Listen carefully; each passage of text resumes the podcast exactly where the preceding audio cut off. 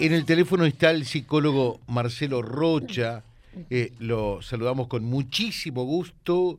Es psicólogo, psicoanalista, eh, es docente también en la Facultad de Psicología de la Universidad Nacional de Rosario, docente de la Universidad Católica Argentina en la carrera de especialización en estudios sociales de la discapacidad y docente también de la Universidad Católica de Santa Fe en la diplomatura discapacidad. Eh, Marcelo, ¿qué tal? Buen día.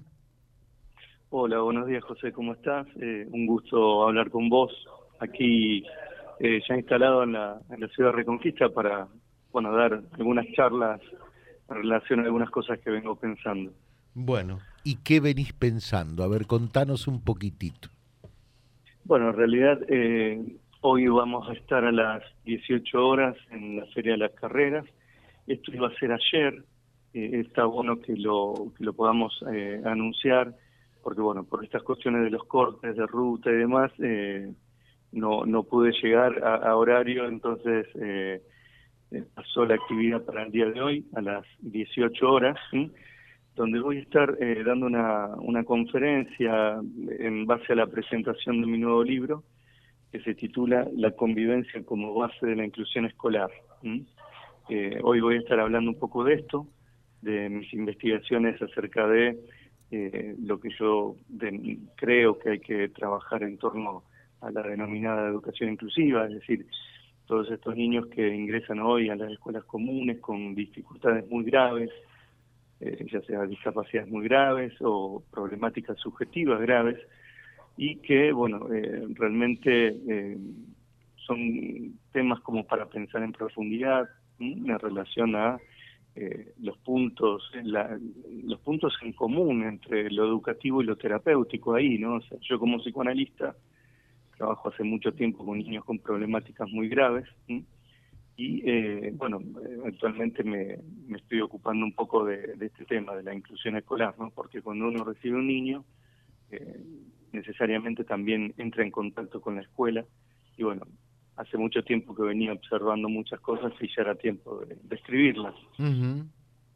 Eh, bueno, realmente es muy importante todo esto, eh, pero creo que la, la palabra que utilizas, eh, va más allá de una cuestión terapéutica, ¿no? Y, creo que es la piedra basal de una mejor educación. ¿Por qué no decirlo? De una mejor sociedad. si habría más convivencia, seguramente tendríamos, nos ahorraríamos muchas dificultades y problemas, ¿verdad? Bueno, José, estás dando en la, en la clave de, lo que quiero transmitir, porque en realidad este, se trata de eso, ¿no? De, poder hablar eh, de ese tema que tiene que ver con, con la convivencia. Es decir, eh, no podemos pensar una, una sociedad más inclusiva si, si de algún modo no, no pensamos en este tema del poder convivir entre nosotros, ¿no? Porque claramente la, la cuestión central radica ahí. Cuando entra un niño con severas dificultades a la escuela, no se trata tanto de, la adaptación curricular que hay que hacer, porque bueno, obviamente que hay que trabajar mucho en eso, sino también de la posibilidad de que ese niño pueda tener eh, pares de amigos, que pueda ser recibido por, su docente, que pueda transitar en el ámbito educativo. Y como vos bien decís, eh, yo creo que hoy el tema central de la escuela debe ser eso, eh, la convivencia, porque bueno, no solo pensado en temas de inclusión educativa en niños con problemáticas graves, sino también en cuestiones generales. Yo vengo de una ciudad donde la violencia es, es cada vez más, más grande, o sea, estamos en una sociedad muy compleja, ¿no? Eh, en donde pareciera que está, cada vez estamos mejor, pero sin embargo siguen cayendo bombas en este momento que hablamos en, en, en Ucrania, ¿no? estas cosas tan locas que tienen que ver con, con las dificultades que tenemos los seres humanos de poder convivir. Entonces creo que es tiempo de rescatar ese concepto en materia de educación. Claro. Eh, y, alguna vez nos enseñaron que esto eh, de la convivencia, pues, la, la, pregunta sería, ¿qué es convivencia? ¿Es en más o en menos la tolerancia y el saber respetarnos y dialogar entre nosotros, no? Sí, exactamente. Se trata de esto, o sea, de, convivir en nuestras diferencias. Si algo que, que no soporta el ser humano es la diferencia del otro. Eh, en la adolescencia aparece mucho el tema del, y en la infancia también el tema del bullying, o sea, niños que no soportan la diferencia del otro y se burlan de esa diferencia, ¿no? O sea, hay algo que les pasa. Eh, nos está pasando muchas cosas. bueno, hay cuestiones que son puramente psíquicas eh, y hay otros temas y otras cuestiones que son más de orden social, es decir, las diferencias sociales eh, y las cuestiones psíquicas entre nosotros que hace que de algún modo no nos toleremos. Eh, cuando se dice actualmente de que vivimos, estamos en un paradigma de la inclusión, eh, yo creo que estamos como cada vez más lejos de eso porque la verdad es que se ven cada vez más dificultades. Y esto tiene que ver con una cuestión humana, entonces tenemos que trabajarla. Eh, de todos modos, también en el libro no solo es que toco estos temas, o sea, porque también te comento, o sea, la, la palabra convivencia viene de eh, un concepto que vine rastreando que es la connaturalidad, es decir, eh, esos, eh, esas relaciones humanas que tienen que ver con la, eh, los vínculos naturales que se producían hace mucho tiempo atrás, es decir, antes de la época clásica todos convivíamos juntos, ¿no? O sea, naturalmente.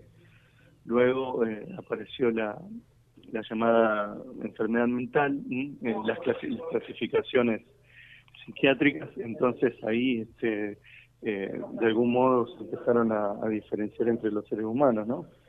Quienes tenían una patología, quienes no, y, bueno, eh, eso hace que eh, claramente las diferencias estén como más marcadas, ¿no? Ya hoy en día, un niño que es diagnosticado, por ejemplo, como autista, como TEA, eh, es tomado como tal y no como un niño, ¿se entiende? Es decir, se habla mucho de las características de un niño con TEA y en tanto eso se lo trata. Eh, sin embargo, hay que tratarlo como un niño más, eh, ¿se entiende? Y esto es que se ha roto la, la naturalidad de ver al otro tal cual como es, ¿se entiende? Sí, sí, sí. hay frases preparaba la entrevista naturalmente como hace todo periodista que se aprecia de tal, y, hay algunas mm. frases tuyas que son eh, muy ricas, eh, que, marcan un sendero. ¿Con cuál de todas ellas te sentís más identificada? A ver. Bien, este, la verdad es que con, con todas. Una, sí, sí, una, una de las más que, que yo quiero mucho es el tema de las marcas de la infancia, es decir, eh, somos eh, nuestro pasado, somos nuestra infancia que se repite día a día en nuestros actos, en acciones o decir. Eh, yo escribí un libro muy muy lindo que, que se llama Huellas y marcas de la infancia y de ahí extraigo esas frases más lindas, ¿no? Eh, pero bueno, también hay una que no es mía y es de Sartre. Somos lo que hacemos con lo que hicieron con nosotros es una frase muy linda, ¿no? a ver, somos... Somos lo que hacemos con lo que hicieron con nosotros. Está buena, ¿eh? Está buena. Eh, todo el tiempo tenemos que reactualizar eh, esa mirada de los otros sobre lo que somos y eso es un trabajo psíquico muy grande, ¿no? Bueno, en la escuela esto le pasa a muchos niños, niños que son diagnosticados, niños que reciben rótulos diagnósticos eh, salvajes, como le decimos nosotros, en cinco entrevistas lo diagnostican y le dicen este niño tiene tal cosa. Y ese niño empieza a ser visto por lo que dicen que tiene y no por lo que es. Y eso es lo que nos preocupa. Por eso es que necesitamos una escuela que rescate esa naturalidad de, cada uno, ¿no? ¿Y cómo ves la escuela en cuanto a compromiso en lo que estás pidiendo, en lo que estás reclamando? Eh, en lo que entendés que es el camino a seguir para esa convivencia tan necesaria? Es muy buena pregunta. Yo soy de aquellos que creen en los docentes. Yo creo que los docentes hacen todo lo posible. De hecho, en el, en el libro tengo un capítulo que se llama El docente multifacético, es decir, estos docentes que hacen cantidad de cosas, eh, porque el docente de hoy en día hace muchas más cosas que las que hacía antes debe ocuparse de temas que antes no le competían. Eh, entonces, Eh, yo creo que acá se trata claramente de un retiro del Estado en relación al apoyo eh, hacia el docente. Eso es un tema muy serio, ¿no? Eh, es decir, es difícil dar clases en escuelas que no tienen gas, en escuelas que, que no llegan las raciones de comida o que no tienen los recursos necesarios. Y es difícil también dar clases con niños que no reciben los apoyos necesarios porque las, las prestadoras no, no los pueden terminar de cubrir. Entonces, bueno, en ese sentido creo en el docente, pero por eso también es que he pensado en un concepto eh, que, que, aporté. creo que es hacia donde debemos ir, es decir, debemos construir docentes bricoleur, así le llamo yo. Es un concepto de Levi Strauss, de un antropólogo, que él decía algo muy lindo. Decía, eh, eh, el bricoleur es aquel que hace lo que puede con lo que tiene. Eh, es alguien creativo, es alguien movedizo, eh, plástico, si se quiere, ¿no? Entonces necesitamos hoy en día estos docentes, ¿no? Docentes que dejen la escuela tradicional para abrirse más a lo que viene, ¿no? Y a lo que estamos, que son problemáticas cada vez más complejas en la infancia. Eh, perfecto. Acá me apuntan los chicos que están conmigo en estudios esta frase, sencillo, si no das, no pidas. Si no sumas, no restes. Si no apoyas, no critiques. Si no preguntas, no supongas. No exijas lo que no das. No hables lo que no sabes. ¿Esto es tuyo? No, eh, no, eso no, no. Eh, a veces por ahí hay, hay muchas cosas registradas en, en internet, pero no, eh, quizás será de algún autor que trabaje Mm. en autoayuda o en algo, en algo similar. ¿eh? Pero lo, tuyo este, también, algo tiene que ver con, con la autoayuda también, ¿verdad? Sí, yo trabajo desde el psicoanálisis. Eh, es una mirada como bastante particular. O sea, desde el psicoanálisis nosotros respetamos el deseo de cada sujeto, tratamos de, no generalizar demasiado también en, en, cuestiones porque lo que te pasa a vos es muy difícil que lo que es muy distinto a lo que me pasa a mí o a otro, indagamos en, en la esencia de cada sujeto, ¿no? Eh, yo te puedo, si querés, eh, leer una, una de mis frases que tiene que ver con, con las miradas, por ejemplo, ¿no? Eh, porque yo trabajo el tema de las de las miradas, o sea, hay que saber mirar al otro para de algún modo poder alojarlo, ¿no? A ver. Yo digo, las miradas no son los ojos que ven, sino nuestra vista puesta en detalles, es decir, vemos la globalidad del mundo que nos rodea, pero solo miramos lo que a nuestro deseo le interesa o cautiva. El amor es el ejemplo, pues allí actúa la mirada, eso que los ojos nunca logran controlar, es decir, aquello que, que va más allá de nuestra racionalidad. Pues hay miradas que logran traspasar todos los límites de la imagen, que por más que estén atrapaditas en una foto logran salirse de ella para llegar hacia quien las ve. Eso es lo que sucede con algunas miradas que miramos, parecen estar vivas.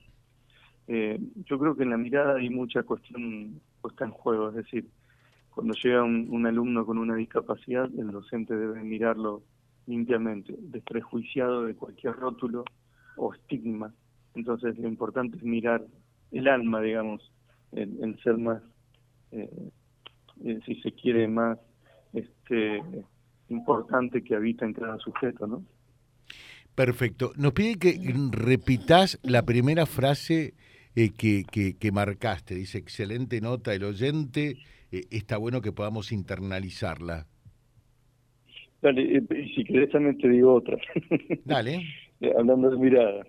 Una mirada nace de la base orgánica de los ojos pero se construye en el devenir de la historia de los amores y desamores vividos, de las angustias y felicidades atravesadas, es decir, desde aquello que no es tangible ni fácil de ser localizado en ninguna parte de la anatomía ocular.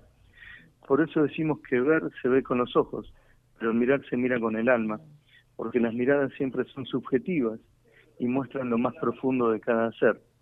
Es por ello que, de las tantas miradas que existen, a mí me gustan las más sencillitas, humanas y sensibles. Te leí esa porque resume un poco la, que pidieron al principio, ¿no? Bueno. Eh, creo que se trata de esto, ¿no? Insisto. Eh, de despatologizarnos un poco eh, y de tratar de volver a, la esencia, ¿no? Es decir, yo ayer dejaba en, micro y subía una mujer muy alegre, eh, muy divina, ella, una mujer de edad muy eh, de, alta edad, digamos, y, y hablaba con todo el mundo y el respeto y el cariño de ella por todo el mundo. Y yo me quedé cautivado con esa mujer. La, verdad es que no, no es común, ¿no? Porque estamos como siempre ya mirándonos cada vez menos de forma menos amable, ¿no?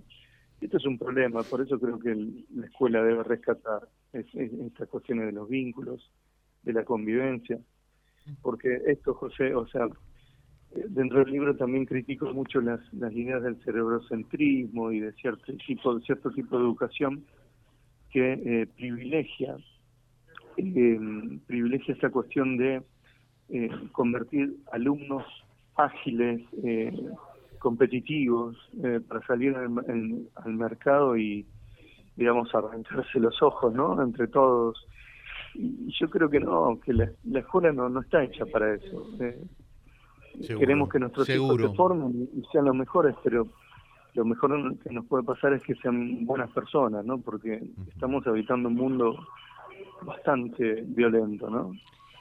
Perfecto. Marcelo, a las 18, Feria de las Carreras, eh, tu presentación. Eh, un gusto, eh, el mayor de los éxitos y que tengas una buena estadía en esta ciudad. ¿eh? Bueno, muchísimas gracias a vos y un saludo para toda la gente de Reconquista. Muchas gracias. Muchas gracias. Eh, allí el psicólogo, psicoanalista Marcelo Rocha, charlando con nosotros, será otro de los panelistas centrales de hoy en la Feria de las Carreras www.vialibre.ar, nuestra página en la web, en Face, Instagram y YouTube. Vía Libre Reconquista. Vía Libre. Más y mejor comunicados.